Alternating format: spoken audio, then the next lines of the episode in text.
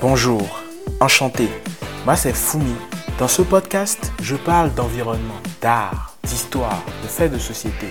Bref, ça dépend quoi. Si vous êtes là, c'est que vous êtes avec Fumi et que ça dépend aussi de vous. C'est parti.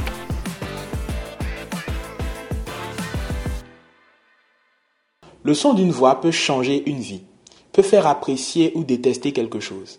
L'importance de la voix est encore plus grande quand elle est un outil de travail.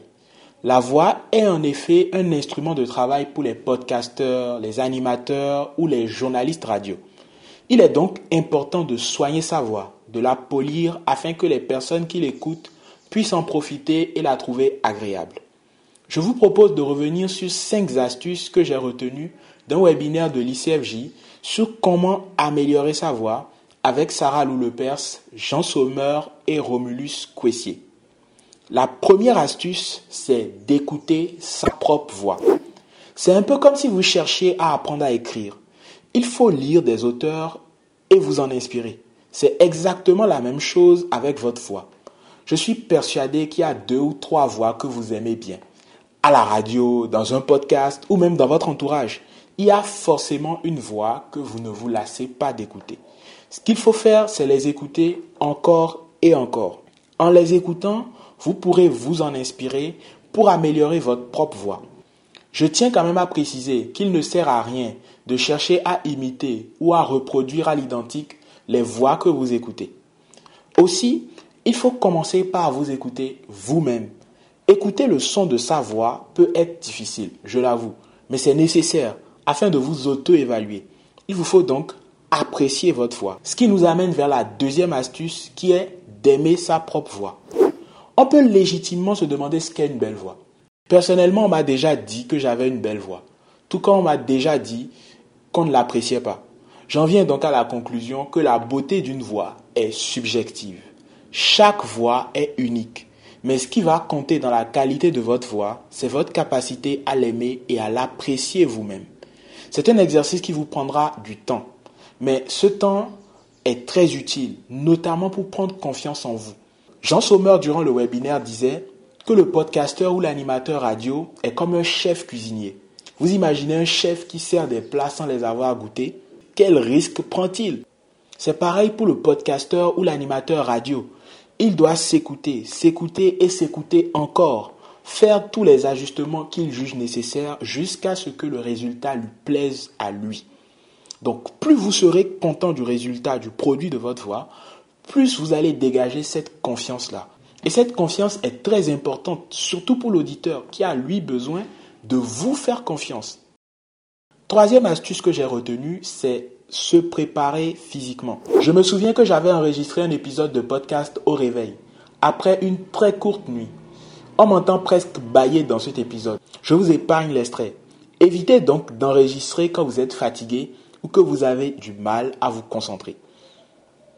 Une fois que vous êtes bien reposé, vous devez également préparer les muscles du visage que vous allez solliciter durant votre prise de voix. Vous pouvez faire des massages, préparer votre langue à ne pas fourcher ou faire des exercices vocaux. Aussi, il faut trouver la position idéale pour enregistrer. Pour certains, il faut être debout.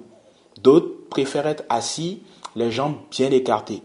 Ou pour d'autres encore, c'est dans le confort de leur couette que leur meilleure voix se révèle. C'est à vous de trouver ce qui vous convient et qui vous permet de réussir vos prises de voix. Quatrième astuce, contrôlez votre alimentation. J'avoue avoir été surpris à la découverte de cette astuce. Mais en fait, il ne faut pas manger n'importe quoi quand on cherche à avoir une voix impeccable. Certaines boissons comme le café ou les boissons gazeuses peuvent altérer votre foie. Donc il est recommandé de boire de l'eau ou du thé. Il ne faut pas manger trop épicé. Je sais, en bon africain, c'est toujours difficile euh, d'écarter certains mets africains qui ne se consomment que pimentés. Mais c'est le sacrifice qu'il faut faire si on souhaite protéger sa voix et la rendre encore plus belle. Cinquième astuce, préparez votre contenu. Pour moi, c'est sans doute l'astuce la plus importante. Se préparer et avoir une belle voix, c'est bien. Mais quand c'est pour dire des choses qui ne tiennent pas la route, c'est pas très intéressant. Il vous faut donc préparer ce que vous voulez dire avec votre belle voix. Soignez l'écriture de vos scripts et veillez à recueillir les meilleures sources doit être une priorité pour vous.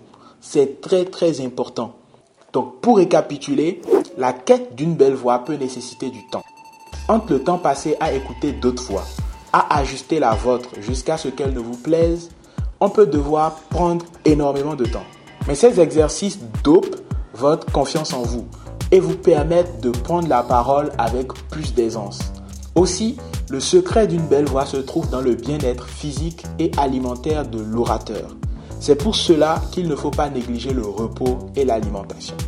Pour finir, la préparation et le travail du fond de votre prise de parole doit également vous Un dernier conseil, commencez. Commencez à utiliser votre voix comme elle est et ensuite appliquez ces conseils pour l'améliorer.